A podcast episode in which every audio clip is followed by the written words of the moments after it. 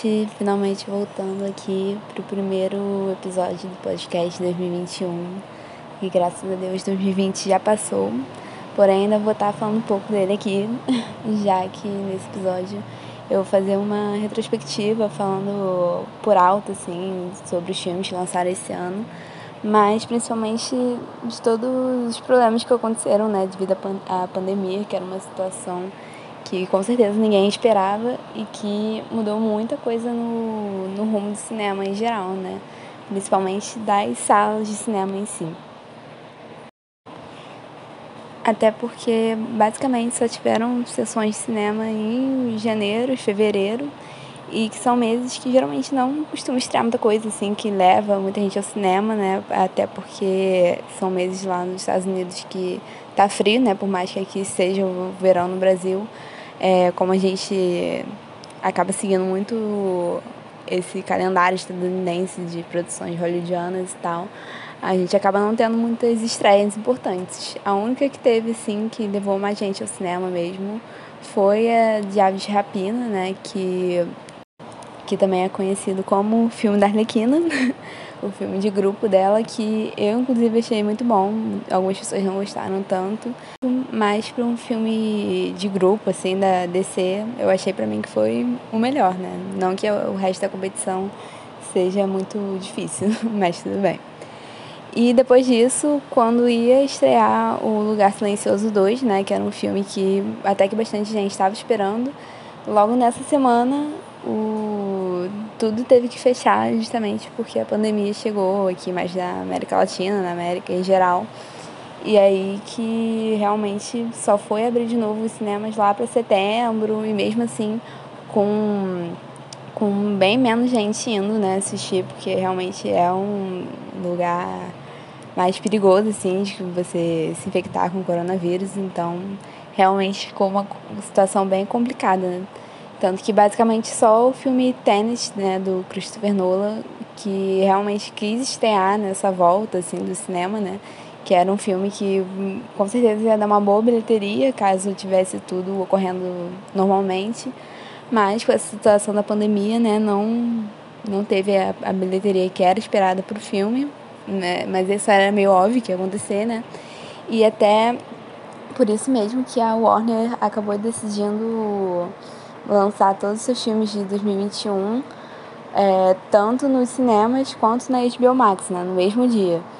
Que foi uma decisão bem polêmica, né, que começou agora com o filme da Mulher Maravilha, 1984, né, que lançou no Natal do, de 2020. E que eu particularmente acho meio complicado essa decisão, por mais que 2021 ainda seja um ano bem certo assim, para o cinema, que a gente não sabe quando realmente vai poder lotar as salas, né, como a maioria desses filmes assim blockbusters é feito para ser. Mas enfim, vamos ver no que vai dar isso daí, que eu ainda pretendo falar mais sobre essa questão dos, da atividade dos cinemas em si, das salas de cinema, dos blockbusters, de como vai ficar toda a situação em 2021 em outro episódio. Então vamos focar mais aqui no, nos filmes que saíram mesmo. E para saber um pouco da opinião de vocês, de que vocês acharam dos, dos filmes que foram lançados esse ano, eu fiz algumas enquetes lá no, no Instagram, que é arroba aqui o Bianca Podcast. E eu deixei elas salvas lá no perfil. E se, você, se alguém aqui ainda não viu, quiser lá ver. Até porque eu deixei os 10 principais filmes assim que foram mais comentados em geral desse ano lá. E eu pedi para votarem se assistiu, se não assistiu, quanto gostou. E deu para ver que claramente esses lançamentos de 2020 não fizeram muito sucesso.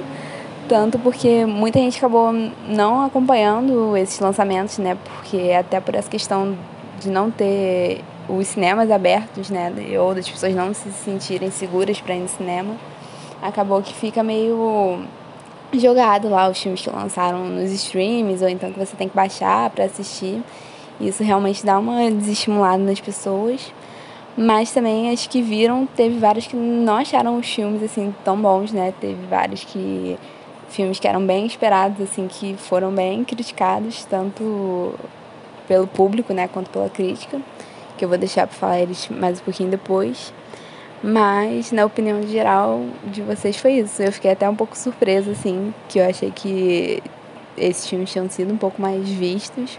Mas eu acho que na pandemia também a gente quis ver coisas mais familiares pra gente, né? Rever vários filmes que a gente gosta, que a gente sabia que se, se, se, se sentir bem depois de assistir. Então também tem essa situação, né? Pra gente ver como ainda tem essas outras questões que pioraram o ano de 2020 no cinema. E outro adendo que eu queria fazer aqui também é que eu vou comentar só dos filmes que foram lançados mundialmente em 2020, assim. Então, teve vários filmes que só vieram pro cinema aqui do Brasil em janeiro de 2020, né? Que nem o 1917, o, o Adoráveis Mulheres, o Farol, vários outros, né? Do, do Oscar de 2020 acabam que só chegam aqui no, no Brasil no início do ano, né? E esses eu não vou comentar muito deles, até porque eles foram lançados lançados mundialmente em 2019. E tem outros também que foram lançados lá nos Estados Unidos só em festivais agora, que são os filmes, muitos que devem ir pro Oscar, né, de 2021 agora, como Nomadland, o Minari, Promising Young Woman, que eu também não vou comentar ainda, porque eu vou deixar eles para falar mais para perto do Oscar e tal, que a maioria realmente eu ainda não assisti também. Então, só para frisar isso daqui mesmo. E agora, já para começar a falar dos filmes em si, eu já queria citar uma notícia boa, né, da matéria da BBC, afirmando que o melhor filme, a melhor série e o melhor álbum de 2020, segundo os críticos, foram feitos por mulheres. E na matéria ele fala que três dos top 4 melhores filmes de 2020, que foram eleitos pela crítica e tal, foram dirigidos por mulheres que no primeiro lugar ficou Nomadland, em segundo First Cow e em quarto Never Rarely, Sometimes Always, que foram três filmes que realmente eu ouvi falar bastante na crítica, principalmente, que assim, entre o público ainda não fez tanto sucesso aqui que eu vejo as pessoas falando, mas que eu tenho muito interesse de, de assistir eles. O Nomadland eu acabei já assistindo e realmente é, é, é, incrível, assim, o filme. Te faz refletir sobre muitas coisas. E eu acho que conforme for chegando mais perto do Oscar, mais pessoas vão querer assistir ele, né? E eu acho isso uma coisa muito positiva. E tomara que, que ganhe todos os Oscars aí esse filme. E além disso, a matéria também cita né, a melhor série, que seria o I May Destroy You, que é estrelada, dirigida e escrito pela Michaela Coel e eu ainda quero muito falar sobre essa minissérie também. Provavelmente vou falar lá no Instagram, em algum vídeo do GTV, porque ela realmente é muito boa e eu acho que todo mundo deveria assistir ela, porque apesar de tratar de um tema muito pesado, é uma coisa que precisa ser discutida. Então eu vou deixar pra falar ela depois também, lá no Instagram. E o melhor álbum aqui, só pra citar, porque não tem nada a ver com o resto. desse, desse episódio. Ele, pelos críticos, foi eleito o Fetch the Bolt Cutters da Fiona Apple, que realmente foi um álbum muito aclamado assim pela crítica e a, a Fiona ela só aparece para lançar música a cada 10 anos assim, então era um álbum muito esperado. Mas outra notícia que também tem a ver com isso é que filmes dirigidos por mulheres atingiram um número recorde em 2020 porque, segundo a American San Diego State University, as mulheres representaram 16% dos diretores dos 100 filmes de maior bilheteria de 2020. E por mais que a gente saiba que tem tido alguns problemas de bilheteria, né? Isso já era já é um isso já é uma notícia muito positiva, porque em 2019 esse número era de 12% em 2018 era só 4%, né? Então a gente vê que as diretoras mulheres realmente estão ganhando destaques em filmes grandes, assim, né? Até os que eu já citei aqui, da Ave de Rapina e a Mulher Maravilha, né? Que foram basicamente os dois únicos filmes de super-heróis lançados em 2020, assim. E eu, os dois são dirigidos por mulheres, né? E protagonizados por mulheres também. O que é algo, é algo que há poucos anos atrás, assim, a gente não, com certeza não veria dois filmes de heroínas sendo lançados no mesmo ano, assim, sabe? Era um por ano e olhe lá, entendeu? Então eu já acho que isso é sim um avanço bem importante. E por mais que Mulher Maravilha 1984 muita gente não tenha gostado, tenha achado muito ruim, eu acho que foi até um problema de expectativa demais que as pessoas estavam criando em cima desse filme. Além dessa questão de ter vários adiamentos e tal, e que o filme era para ser lançado especificamente no verão dos Estados Unidos, pessoas verem no cinema juntas. Então, eu acho que o contexto, assim, mudou bastante, né, também, até porque a gente não, não tá no contexto muito animador, assim, da pandemia. Então, eu acho que o filme acabou sofrendo uns problemas por causa disso. Mas também problemas, assim, de edição mesmo, de... do dos efeitos especiais, que as pessoas reclamaram bastante. Mas eu acho que, pra mim, pelo menos, foi um filme que ele me passou a mensagem lá que eu esperava que ele me passasse. Então eu gostei bastante até do, do Mulher Maravilha 1984, por mais que eu acho que tem problemas, assim. Eu acho que em comparação com os outros filmes da DC, ele até que tá, não tá tão ruim assim não, entendeu? Então, pra mim eu gostei. E outro filme de heroína também, que foi dirigido por, por uma mulher, foi o Mulan, que também foi outro que dividiu bastante as opiniões. Muita gente achou horrível, outras amaram. Teve gente que não queria que fosse igual ao desenho, teve gente que achou que o problema foram outras coisas do filme. E pra mim eu, eu gostei bastante também. Só que eu entendo que as críticas são feitas principalmente por ser uma produção da Disney sobre uma lenda chinesa e eles falarem que querem fazer o mais. É, mais parecido realmente com o que era a lenda e com o que eram os costumes chineses dessa época, sendo que eles nem contrataram ninguém da produção que é de fato chinês, que, ou que seja historiador dessa época, entendeu? Então, tipo, eu achava que dava para ter bem, ter bem mais cuidado nesses detalhes. Além da própria diretora não ser chinesa, né? A diretora ela é neozelandesa. Então tem esses problemas aí realmente, mas acho que para entretenimento assim é um bom filme, ainda mais que é um dos poucos filmes de lançamento assim que tem no Disney Plus, então acho que é um filme que dá para se apreciar lá. Além disso, ainda teve o álbum visual da, da Beyoncé, que assim, não sei se dá para ser considerado um filme ou não, mas de fato é, é uma produção muito fantástica assim que ela fez do Black King, né? E tem várias diretoras diferentes, ela mesma dirige em algumas partes. E a grande parte das diretoras são mulheres, né? Além de todos os diretores serem negros. E eu acho que para quem tem o Disney Plus, todo mundo que tem deveria assistir esse, esse álbum visual, assim, porque realmente é, é incrível e é uma das melhores coisas que tá lá no Disney Plus. Além disso, a Netflix sempre lança vários filmes que são dirigidos por mulheres também. E nesse ano teve alguns que ficaram até bem comentados, né? Como Você Nem Imagina, o The Health of It, que é um romance adolescente lá sobre uma menina que é lésbica e fica apaixonada pelo, pela outra menina que ela tá tentando ajudar o garoto a conquistar, né? Não sei, pra quem já viu, já sabe da história. Mas eu achei bem bonitinho, assim, o romance.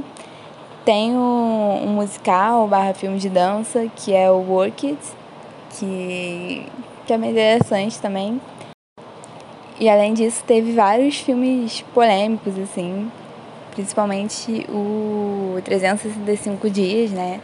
Que é um filme polonês aí que, por incrível que pareça, é co-dirigido por uma mulher. Que muita gente falou super mal desse filme, que eu particularmente nem assisti pra não ficar dando trela pra esse tipo de filme. Mas que muita gente falou muito mal, porque é uma questão de, tipo, síndrome de Estocolmo, sabe? E que tem várias partes que fica romantizando demais abuso e tal. E tratando isso como se fosse algo sexy. Então realmente é meio problemático esse tipo de filme. E teve um outro também que foi o Cuties ou então Lindinhas aqui que ficou traduzindo traduzido parece. Que também foi um filme que antes de estrear já estava super polêmico pelas imagens de marketing assim que a Netflix é, divulgou, que eram as meninas, né, mas crianças, né, que devem ter uns 10, 11 anos, é, dançando com umas roupas super curtas e tal, parecendo que tava era um negócio mó sexualizado. E aí muita gente já cancelando o filme antes mesmo de assistir. E a própria diretora teve que vir sair em defesa dela mesma, né, e do filme, porque ela disse que não tinha nem aprovado esse material de marketing, que não era isso que o filme queria passar, que na verdade era uma crítica a isso justamente.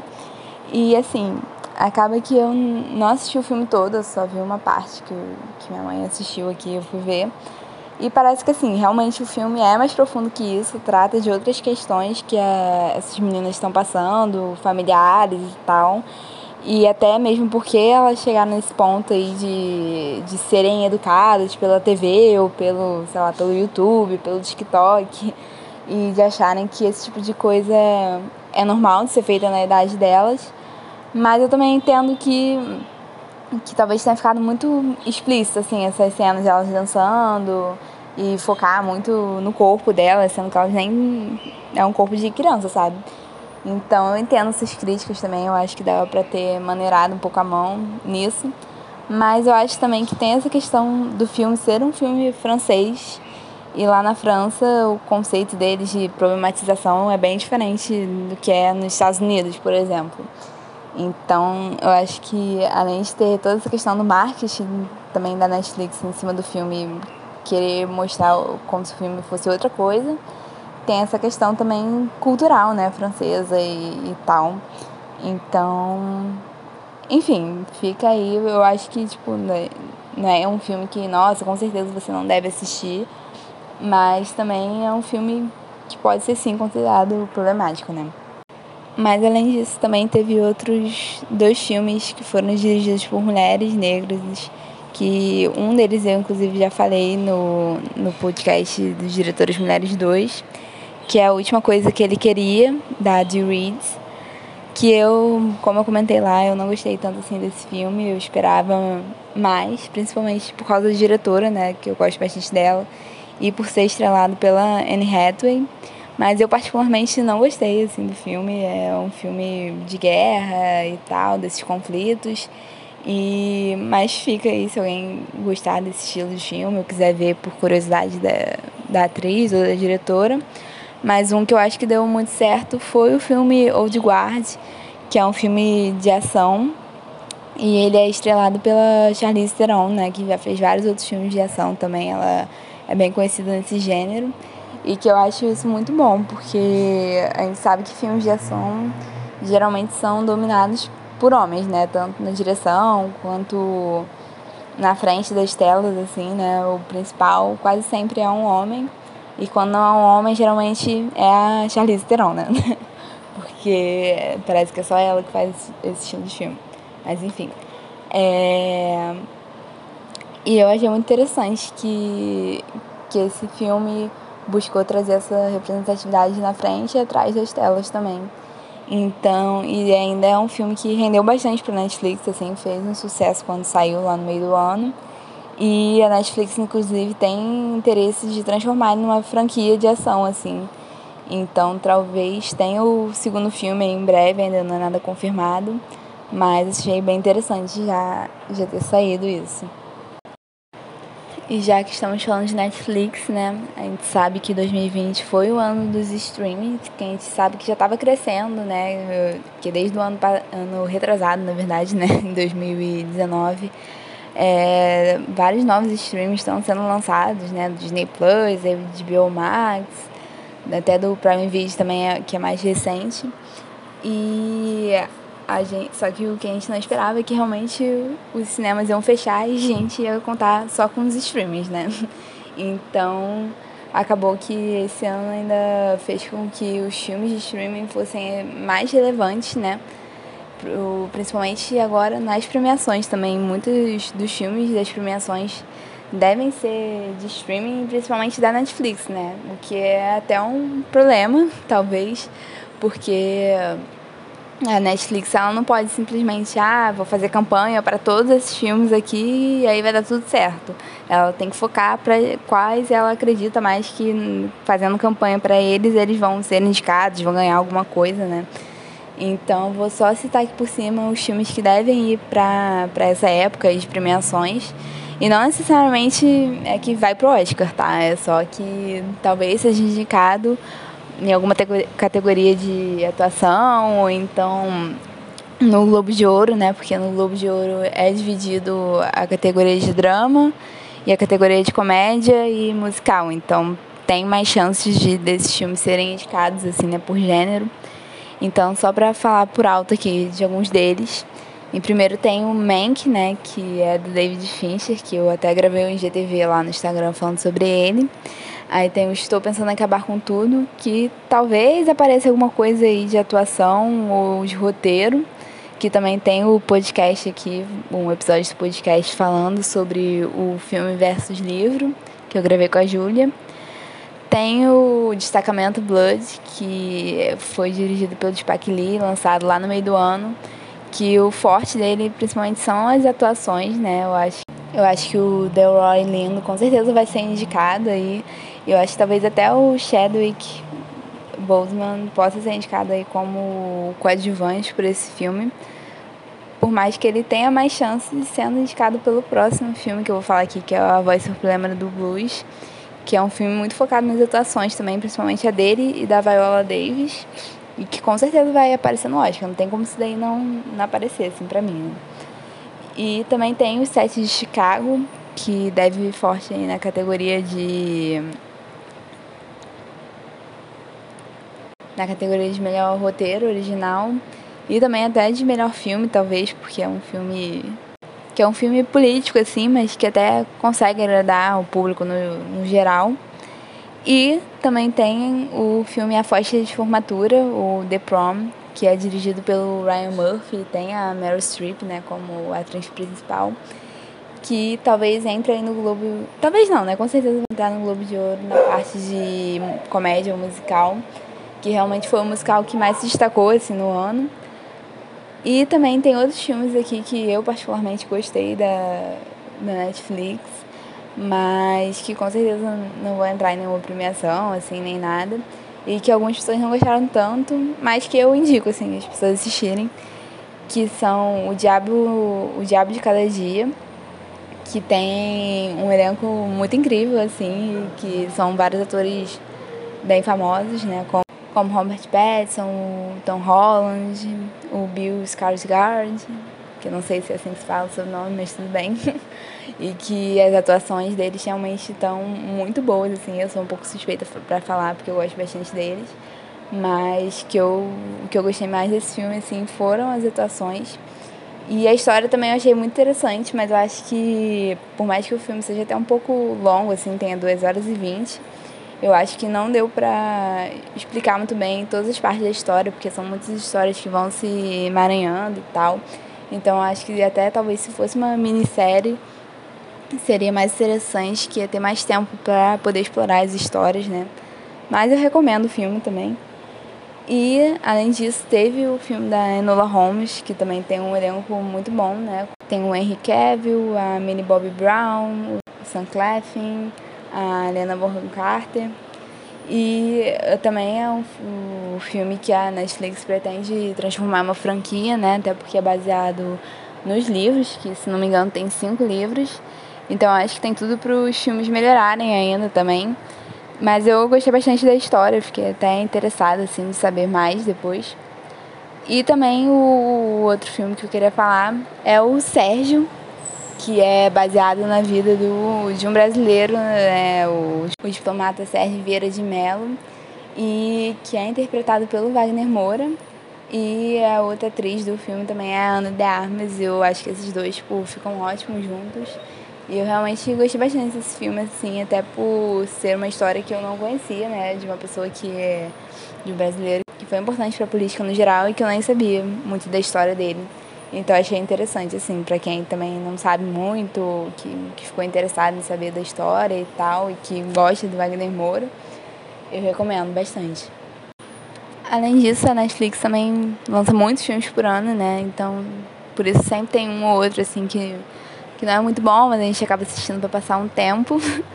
E os que eu recomendo para fazer isso, então, que eu não achei tão bom assim, mas que é legal, assim, para entretenimento são o Para Todos os Garotos que Já Amei, o segundo, né, que lançou esse ano agora também.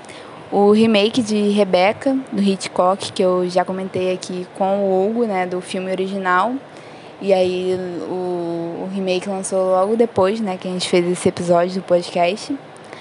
Tem o Holiday, que é um filme meio de Natal, assim, tal, que é uma comédia romântica com a, a Emma Roberts. E tem o Rio Billy Elegy, que é com duas atrizes maravilhosas, com a Glenn Close e a Amy Adams.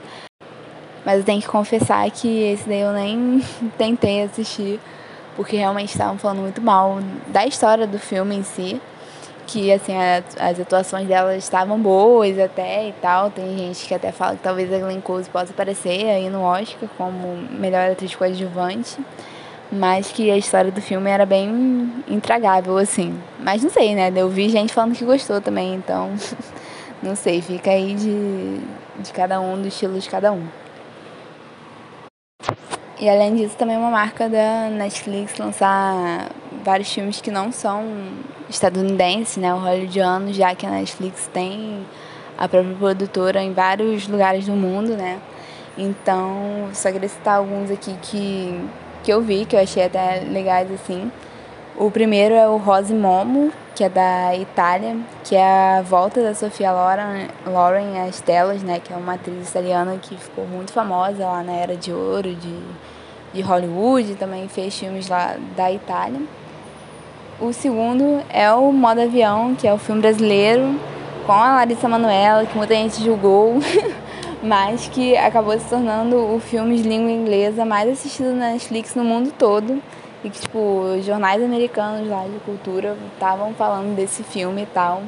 Então, assim, eu acho que talvez vale a pena a gente não ficar com preconceito só porque é filme brasileiro, filme da Larissa Manoela.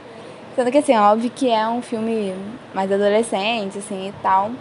Mas que a gente vê tanto filme adolescente ruim lá nos Estados Unidos, entendeu? Por que a gente não pode ver um filme brasileiro adolescente? Eu acho muito interessante isso. Eu acho que, tipo, ninguém tava esperando que esse fosse ser o filme de língua inglesa mais visto na Netflix, né? E, então, eu acho que talvez para quem ainda não assistiu, vale a pena assistir assim de curiosidade, tipo, não vai esperando, nossa, que filme maravilhoso. Mas eu achei maneiro, assim, pra passar o tempo, gostei. E o último filme, que tecnicamente não é de 2020, porque ele foi lançado oficialmente lá na Espanha em 2017, mas que só chegou na Netflix. É, a, quer dizer, a Netflix só comprou ele em 2020, né, para poder passar mundialmente na, pela Netflix, que foi o filme O Poço, que foi muito comentado aí no início da quarentena, que eu acho que a gente assim não tinha nada para fazer e aí o pessoal ficava fazendo teoria desse filme até não se aguentar mais. Que realmente é um filme bem interessante e eu acho bem maneiro um filme espanhol ter viralizado tanto aqui entre a gente, né? E ele faz uma analogia interessante, mas talvez o pessoal tenha ido um pouco demais aí né, nas teorias. Mas de qualquer jeito é um filme bom, assim, é um filme interessante. E ainda mais de ser uma produção espanhola, né? Eu, eu acabo querendo divulgar mais ele. E também acabou que a Netflix esse ano lançou dois documentários que ficaram bem famosos, assim, né? O primeiro foi o Indústria Americana, que ganhou o Oscar de melhor documentário, né? No, no Oscar de 2020. E além disso, ainda teve o, o documentário Dilema das Redes, que foi lançado mais pro final do ano passado, né?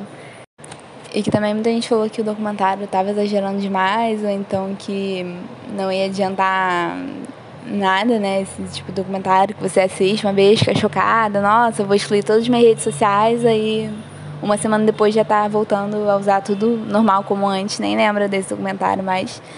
Mas que eu acho um documentário interessante, assim, de se assistir, pra gente ficar mais ligado, assim, de como a gente acaba sendo manipulado, né, por isso. Mas também o que, o que eu achei interessante agora, até fazendo essa retrospectiva agora, que eu nem tinha reparado, é que tiveram muitos documentários musicais também na Netflix esse ano. E o primeiro deles foi o Miss Americana, que é sobre a Taylor Swift, né, que é um documentário mesmo, falando da vida dela e tal, do tempo que ela ficou sem fazer muitas músicas, né? e do engajamento que ela buscou ter nesse meio tempo, principalmente com a política lá nos Estados Unidos, com a questão do Trump e tal, e que também fala de outras questões da vida dela. E mesmo eu não sendo muito fã assim dela, eu até achei o documentário interessante assim, e é um documentário muito bem feito mesmo, de verdade, assim, ainda mais se a gente for comparar com outros documentários assim que é, são focados só no artista mesmo. E também tiveram outros dois documentários de artistas é, estadunidenses que são bem famosos, né? O primeiro é da Ariana Grande, que foi o Excuse Me, I Love You. Que esse não é tão documentário assim, mas é mais a filmagem do show mesmo, né? Pra quem, quem gosta dela, mas nunca pôde ir no show e tal, achei bem maneiro. Mas que as partes do documentário, se mostrando a vida dela, não achei grandes coisas, achei que poderia ter até sido melhor editado nessa questão, assim. Mas enfim, o show dela é, é bom. e tem o do Shawn Mendes também, que lançou cobrindo a turnê dele de 2019, que tem até parte no Brasil e tal.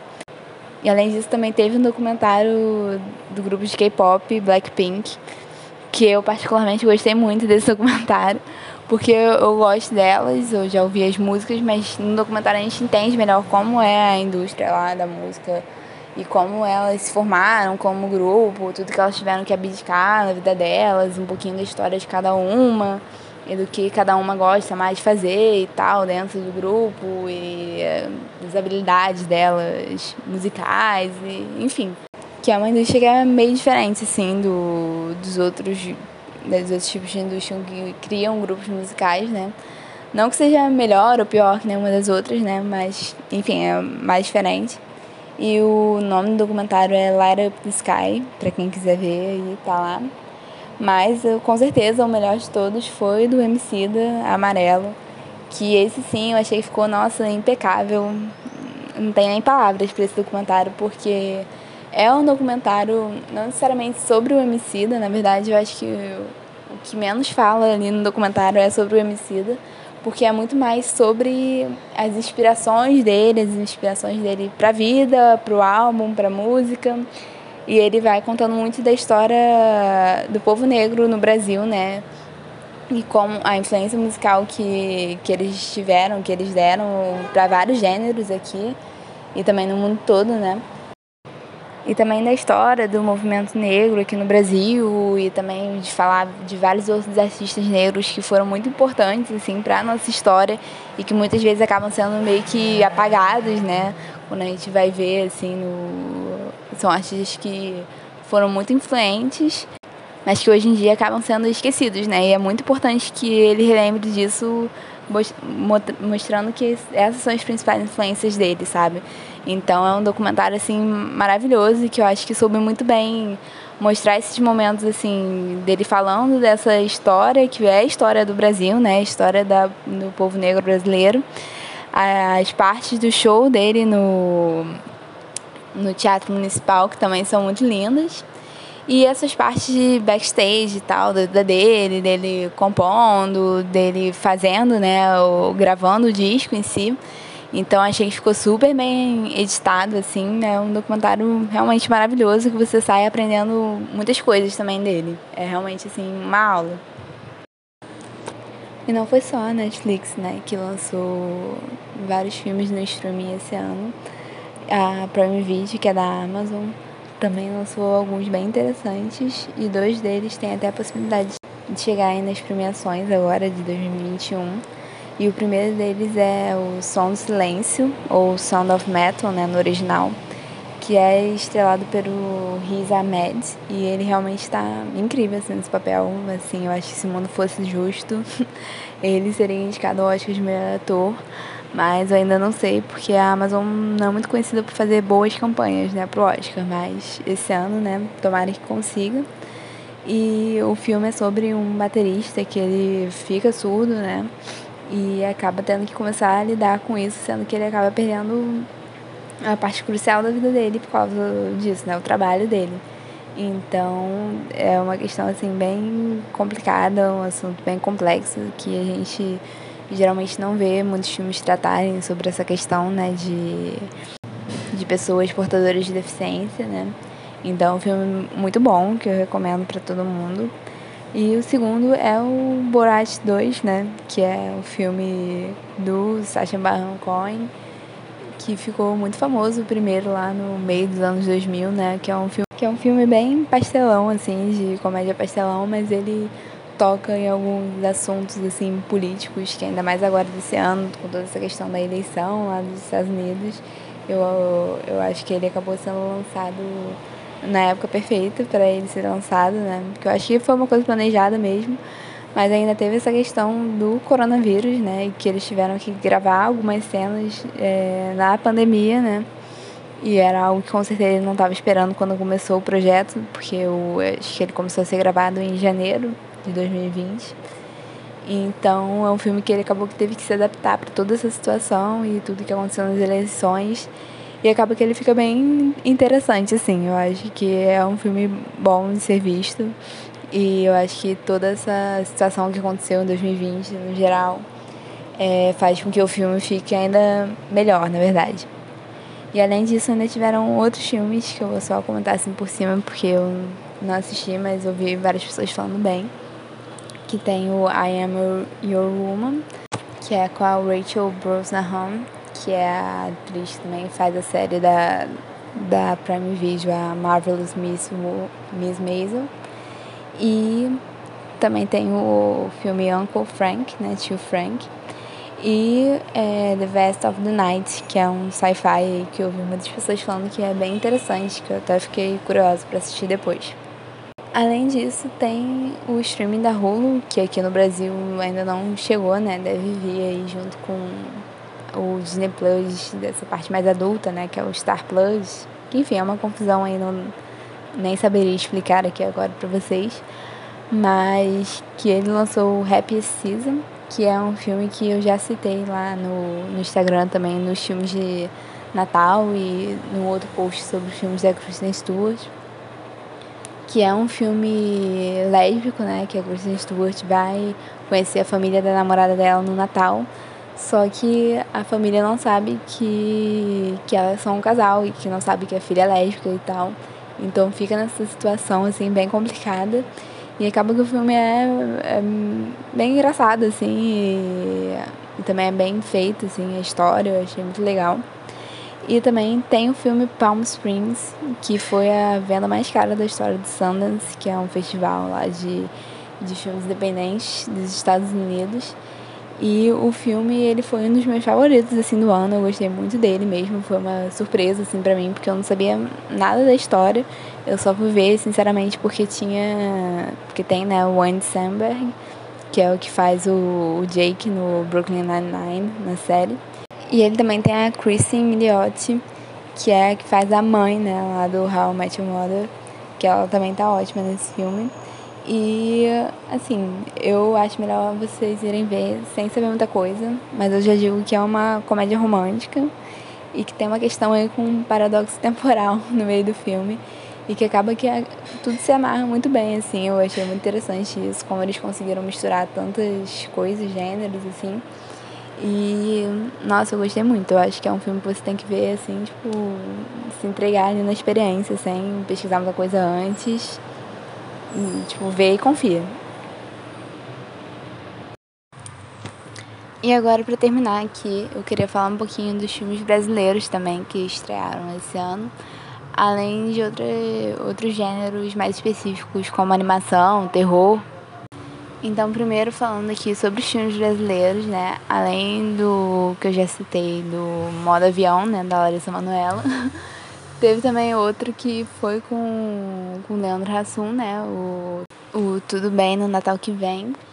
Que é um filme, assim, engraçadinho de, de Natal e tal. No final tem uma parte mais dramática, enfim. Mas que eu achei uma produção, assim, que representa bem o Natal brasileiro, né? E além desses dois que são mais, assim, populares e tal, tiveram vários outros filmes que que não estrearam necessariamente em 2020, porque eles estrearam em festivais 2019 e tal, então algumas pessoas já tinham visto eles antes, mas que chegaram para o grande público assim esse ano. Então eu vou contar como esses filmes, né? Já que já está mais complicado ainda sem cinema, né? Então vou considerar esses daqui que foram lançados em 2019, a maioria.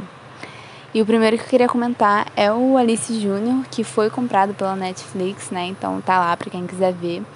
Que é um, uma comédia adolescente de uma menina trans, que ela é do Nordeste, mas ela e o pai acabam tendo que se mudar pro, pro sul do Brasil por causa do trabalho dele. E aí é toda essa adaptação numa nova escola e tal, das pessoas terem preconceito com ela e de situações que pessoas trans passam, né, infelizmente, dentro de escolas ou de outros ambientes, assim, onde ainda não é muito bem aceito, né. Então tem essas questões assim que são mais pesadas, mas ao mesmo tempo o filme ele é, é leve, assim, é divertido, é legal de se assistir. É bem aquele clichê assim de filme adolescente, mas que realmente eu gostei muito. Eu acho que essa questão da representatividade, né, só ajudou o filme a ficar ainda melhor. Além disso, a gente também tem outros filmes que foram muito elogiados, como o Papa Carrete, que é um filme sobre uma uma mulher do interior do, do Brasil que ela sonha ser artista, mas a cidade dela é muito conservadora e não quer aceitar ela ser tão livre assim como uma artista. Tem também o Sertânia, que é um filme que é, na verdade, uma grande homenagem aos filmes do cinema novo, né, lá nos anos 60, que a maioria deles se passavam no sertão do Brasil. E ele é bem nessa pegada também, assim, para quem e tem a mesma qualidade dos filmes dessa época, né? Ele foi muito elogiado.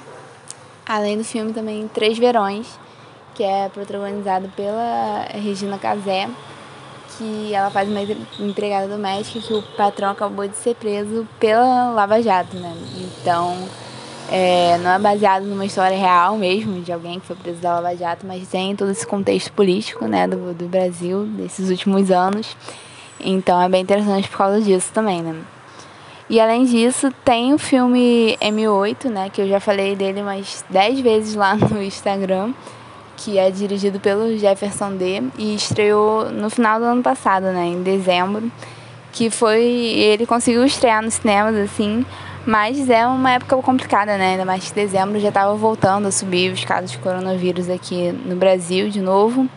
Então, eu, infelizmente ainda não tive a oportunidade de ver o filme, mas estou muito curiosa quero muito, assim que ele chegar na internet, né, para você poder ver online, eu vou assistir, eu compartilho lá também no Instagram que eu achei e os lugares que tem para assistir. E também tem o documentário do Babenco, né, que é o filme escolhido pela Academia Brasileira para representar o Brasil no Oscar, né? Então ele provavelmente vai estar na lista lá do de pré-selecionados do Oscar representando o Brasil para melhor filme estrangeiro. Só que ele é um documentário, então também ele pode se candidatar aí à lista né, de melhor documentário, o que foi uma decisão até bem inusitada assim deles de não escolherem uma ficção e tal para fazer. E o documentário ele é dirigido pela Bárbara Paz, que era esposa do, do Hector Barbenco, né, que é um diretor super importante brasileiro. E o documentário acaba tratando dos últimos dias assim, de vida dele, mas também é uma grande homenagem à carreira dele também no, no geral. E que eu também estou muito curiosa para poder assistir logo. Já no quesito das animações, acabou que esse ano a gente não teve tantas animações da Disney e Pixar assim, né? Foi mais o Soul mesmo, que, que realmente foi uma animação muito boa, uma animação que as pessoas estavam esperando bastante, eu acho, estava com muita expectativa. Mas pelo que eu vi, assim, da maioria das pessoas, o filme cumpriu com suas expectativas, né? Principalmente o final, achei muito bom, muito bonito, assim, passa uma mensagem é, muito positiva. E ainda mais desse filme ter sido lançado no Natal, né, pela Disney Plus, então fez muito sentido essa mensagem, né, pro final de 2020.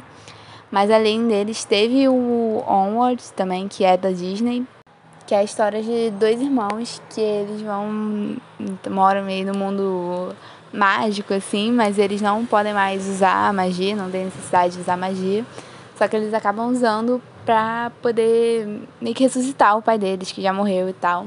Só que acaba que o pai deles volta pela metade, só, só metade para baixo. Então eles vão numa jornada para tentar fazer com que o feitiço funcione por completo e eles possam ver o pai pela última vez e tal. Que é um filme legalzinho, assim, mas eu particularmente esperava um pouco mais de, de uma produção da Disney, né? Além disso, também teve o filme do Scrooge 2, que lançou no Natal, lá dos Estados Unidos, que talvez apareça aí pra, na categoria de melhor animação do Oscar.